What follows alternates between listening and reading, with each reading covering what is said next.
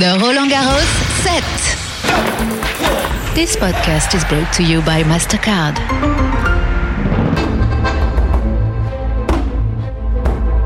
Hello and welcome to the Roland Garros podcast with me, Marjorie Hash.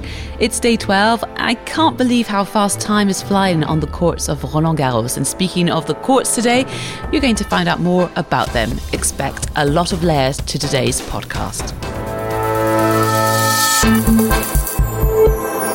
So, even though it's super early in the morning, it's actually pretty packed. Lots of people coming through. No spectators, but it's people working at the event. And the streets around Roland Garros that are normally closed are briefly open to allow for some traffic. So that's why you're hearing lots of traffic noises. But normally those roads are absolutely closed. And I'm just waiting for my guide.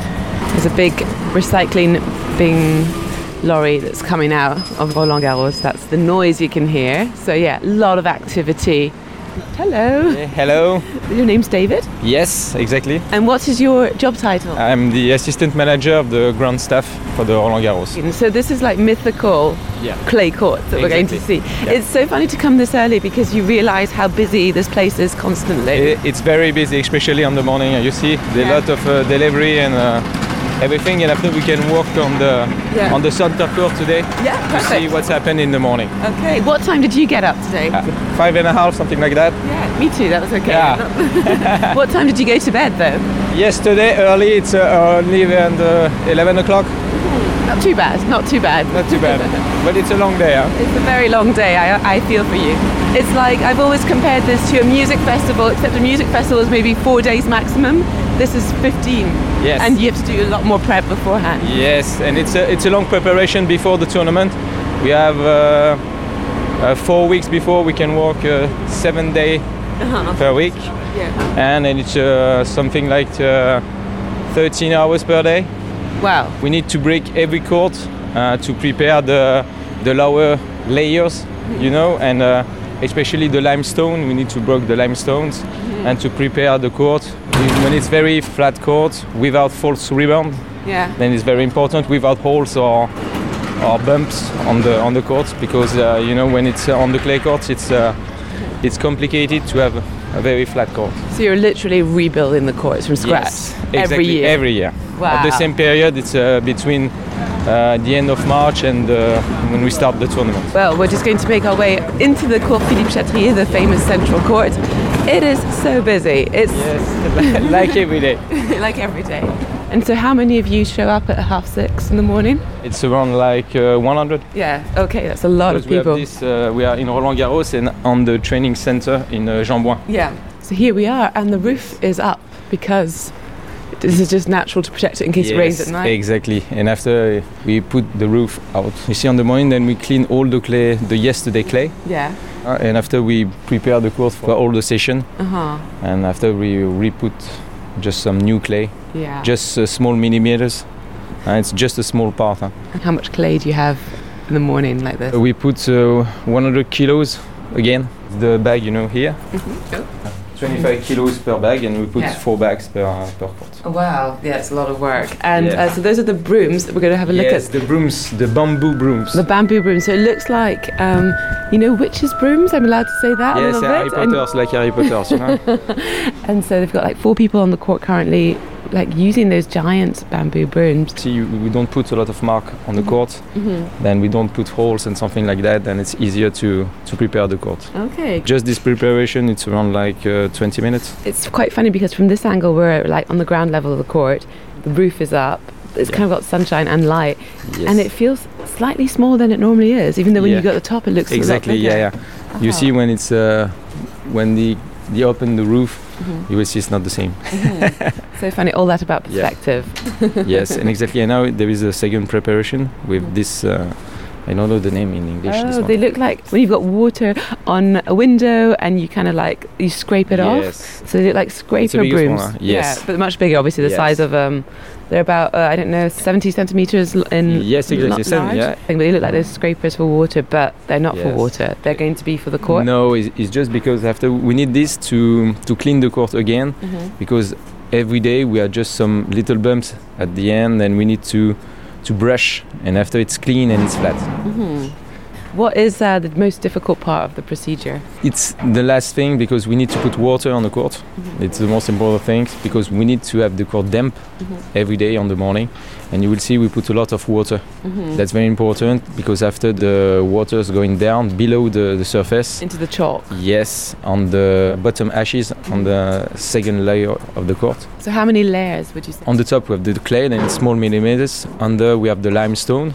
Below we have the bottom ashes and on the back we have a lot of stones, uh, bigger stones like uh, 20 centimeters to put the and after the water's going down this uh, every layers every day we can put a lot of water to stay very damp on the top. That's very important, especially on the morning because the day is very long. Where is the clay from? On the north of France, it's the same uh, factory every year. It's a super sol, and and we can buy uh, buy this uh, supplier. Roland Garros has always had clay courts. They've never played on anything else Yeah, since the 1900s. Yes, Wow. exactly. And so, how did you get into this job? And now it's uh, three years. It's interesting because uh, every day we, we have different problems because uh, we have uh, 17 courts here, 11 on the other side, and four on the on the wood. You Yeah. know, with the small uh, training center.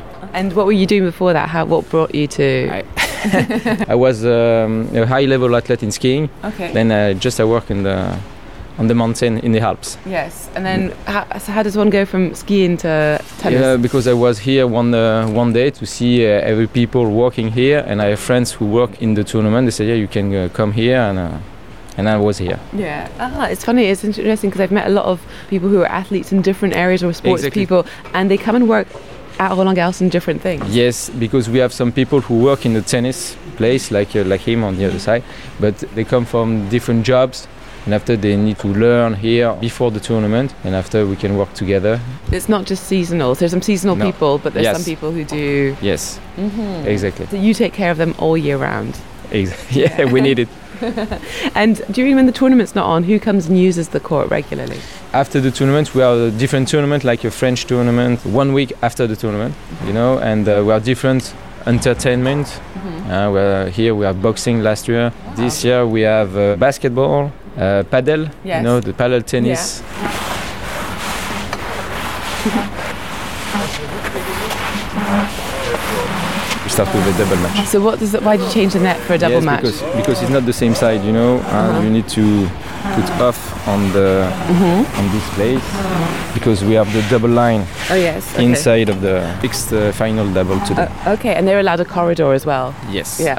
See, I'm learning my tennis. I knew nothing about tennis Ah. two years ago. Yeah. Okay. So we need to learn. yeah, exactly. but it's such a what I find fantastic about Roland Garros is everyone's passionate, and there's you get drawn in by the way it's organised and Yes. the event coming here. we so- need to have a lot of people on the court on the morning. Compare the other tournaments on the clay court. It's uh, Mhm. we have a lot of preparation on the morning. Wow, a whole year to keep this court in tip-top condition. Yeah. What's the hardest part of your job? It's organized because I have a lot of employees during the tournament. Every day we have some different activities and animation on the other court. Paddle today, beach tennis on the other side, and uh, every people can uh, try to play on the clay court on the court four today. Your employees are getting a good workout with all that as well. They don't need to do any sport. I can check. I check too. Uh, it's, it's good It's like muscles. Um, what's the most satisfying part of your job? When we have uh, no problem with the court, with the player says yes, it's a good, uh, it's a good court. Of uh, if there are no false ribbons, uh, it's better than the, the other side. And this year, especially this year, we are no. No problem with the court because so good. sometimes we have some problem. There are some people slide too much or everything, and we need to to have a solution very quickly to Come and scrape it up. exactly. Yeah. In between matches, I find it really interesting to see people who look like they've got recycled nets. Uh, b- between the sets. Yeah, you know that sort of Yes. long thing that looks like a tennis net, Yes, but it's not. Like this, yes. Yes. It's a tennis net. It is a tennis Uh, net. yes, yes. So it's recycled and it's used to scrape. Yes. I Uh, know. To clean after and we and with the broom Yeah. we finish to, to clean the line and we are Yeah. just uh, two, uh, two minutes and a half to, Yeah. to do this. Uh, I find looking at the people who come in like you know with the broom and to get the lines back yes very exactly. satisfying to Yes. do. I think it must because be we very need to clean the line, the inside line, not on outside line, because after we don't check the, the mark. okay. When it's sometimes it's uh, close the line, Yeah. if you see the ball mark, we need to. If we clean uh, too much on the outside, we can see the mark. Okay. Uh, so- sometimes we see it's in, but it's out. Then it's, it's for that. So- but once that's decided, you can clean it. Yes. Yeah. But I do find the little broom and getting the white lines out. I was like, oh, that would be very like soothing to do in a weird way. Some people say colouring in, but this is better. Yeah, exactly. And you work very closely with the weather forecaster, Yes. because there's a special weather forecaster here at Roland What happens? So you were like calling them, or they call you? No, we because the desk is just uh, just near the Philippe Chatrier court. Then every morning I go over there. We said which the weather, the wind, Mm-hmm. uh, if it, uh, the temperature, everything, and the humidity. It's very important for us. Then uh, we have a good relationship with them. And if it's sometime when it's raining, they call uh, us to say yes, it's uh, 10 minutes or in five minutes because we have a, a forecast and it's uh, every minute. Oh, we wow. can, yeah, Update. it's very especially for the wind. uh, If for the rain, if it's just raining a little bit, Yeah. raining a little bit or too much, and we have a Because it does take 15 minutes to put the roof yes up, which uh, we found out about the other week, But- you know. Yes, but uh, for the for the moment we don't take risk. If it's we have a risk of raining, they close the roof Yeah. earlier. Yeah, better to do that. Yes. So I was talking to my little cousin last night, and she came back going, "It's apparently going to be really stormy in France this weekend." Yes. So that means we're going to have the roof Close. Okay. We will see. Same things. Uh, it's uh, the forecast. It's just on Saturday for the moment. But that's still a great thing because back in the day, I can imagine that if there was a storm like that, then everything would be on, on standby and on hold. Yes. But less pulling out uh, the the sheets, and Ah. it's very um, elegantly put away. I know it takes what four people to pull it out, right? Yeah, four or five, five, Five. people. And so it's it been resting since the roof's come up? It's not really. It's Yes. been retired a Yes. little bit. We, we doesn't know because if it's if it's raining in two minutes, we don't have the time to close the roof. Mm-hmm. Then we cover the core. It depends, but now with the forecast, it's not necessary. It's a protection, you know. Yeah. If we can do that, but uh, So how long does the whole process take every morning to prepare the courts? on, on this court, it's around like uh, one hour and a half. It's for that we need to start at 6:30 because the first training sometimes it's 8:15 or 8:30. And uh, if you want to put a lot of water, Yeah. it's very important to have time before the first training. Yeah. How long does it take for the court to kind of soak up the water? If it's a little bit light water, you can play. Uh, uh, I think five minutes after. If it's uh, we put a lot of water, it's around like one hour.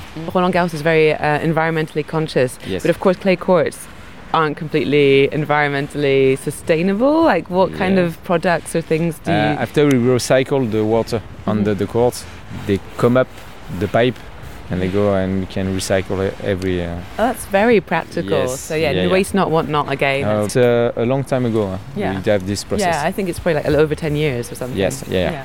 So, no, that's exciting. And yeah, I like the move the lines with style because you guys are literally moving the lines every morning, not just Yeah. the players. Another new and carefully layered feature that can be found around the Porte d'Auteuil is a La Durée stall. You know, this beautiful turquoise old school, little beautiful macaroon pleasure place. La Durée is home to a very famous French macaron. A sweet meringue and almond based treat filled with various kinds of creams and ganache.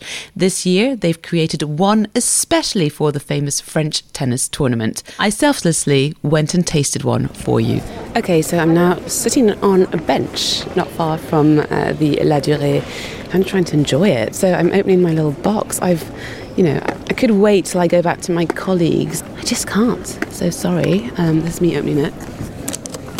So here it is, beautiful Roland Garros uh, thing. Oh, it's crumbling a little bit. Okay, so I'm gonna. Here we go. It's just a description. The color is a nice little orange, like you'd imagine a yuzu flavored one, and it's got a nice uh, Roland Garros logo stamp on it. We'll put a little photo up for you on social media, of course. Okay, here we go. Mmm. Mmm. It's very citrusy. Mmm. But um, there's a bit more like biscuity flavour to it. Kind of like you'd have a little ginger, a ginger biscuit in it, but not really like overpoweringly so. Mm. Okay, I'm gonna go and eat this and put the recording off so I don't sound like a nutter pig. A macaron that's only available throughout the tournament. I went to find out how it was doing around the courts. I've just walked past the amazing La Durée macaron stands. There's a few dotted around the courts here at Roland Garros, and it is really hot right now. And macarons, you know, you tend to have to keep them in the fridge. How do they keep theirs cool? What's your trick? Hello, what's your name? Hello, my name is Ruben. And you're like a your Yes, sales rep for Macaron. Yes, yes, from La Durée. Yeah, so The you've got best one in Paris and in the world. in the world. And you don't just have the uh, emblematic Yeah. La Durée Macaron that's Yes. with uh, the partnership for Roland Garros, which has got yuzu in it. You've also got a variety of other ones, and it's going to be very hard for me to resist not coming back a few times. Yes. Uh, how do you keep them cool in this temperature? it's thanks to marble and the fridge, so they can keep fresh all the day and all the week for Roland Garros. Yes, the marble in the fridge. Yes. That's very high end. Yes. It's very chic. Yeah, it's very chic with a green, the brand color from La Durée, so it represents very our brands, Mm-hmm. and uh, people can recognize the brand from uh, far away. So it's amazing to Mm-hmm. be there. How successful is the Roland Garros Macaron? Far, yeah, a lot of crowd, a lot of uh, people like uh, like to come here to buy a macaron because it's a brand, famous brand in the world. Yeah, so it's to be Paris. here, yeah, it's. Paris, represent Brazil, Paris, Eiffel Tower, Roland Yeah. Garros, La Durée. So it's a great partnership to be. Is it your favorite, the new one, or The macarons uh, from Roland Garros, that's it's citron, Yeah. galanga, very good, very good, Yeah. very fresh with the weather actually, Yeah. with, the, with the sun, which is present today. So yes, Yeah. Mm. a lot of people like it. Maybe you, you want to try it? Do you think I can? I don't know. I, I popped by the shop in uh, Yes. Champs You'll be Elysees. back. Yes. Yeah, I know. Yes, there is this macaron. It's very good, and it's only on whilst the tournament is on. So you've got two weeks to get your hands, Come here. We welcome you with pleasure, with great pleasure. and you won't get them at the La Durées in uh, New York, London, yes, Japan. very much. anywhere. But to come from Paris is uh, where uh, La Durée born, so you Yeah. have to be there. You have to come here to taste our famous macarons. well, thank you so much for taking Thank the you time. very much. See Have you a very now. nice day. I'll And that back, brings us to back. the Yes, end of And you will try us um, macar- macaron. Uh, uh, yeah, and I'm going to have yes. my, my favorite rose and orange flower.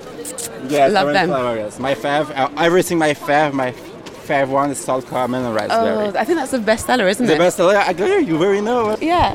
Fine.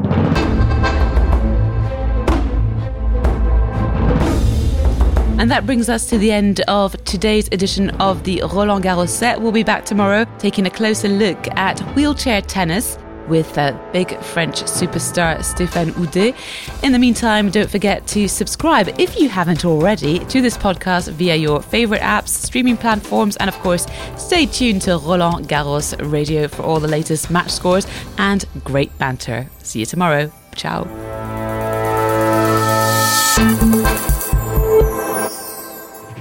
The Roland Garros set. This podcast was brought to you by MasterCard.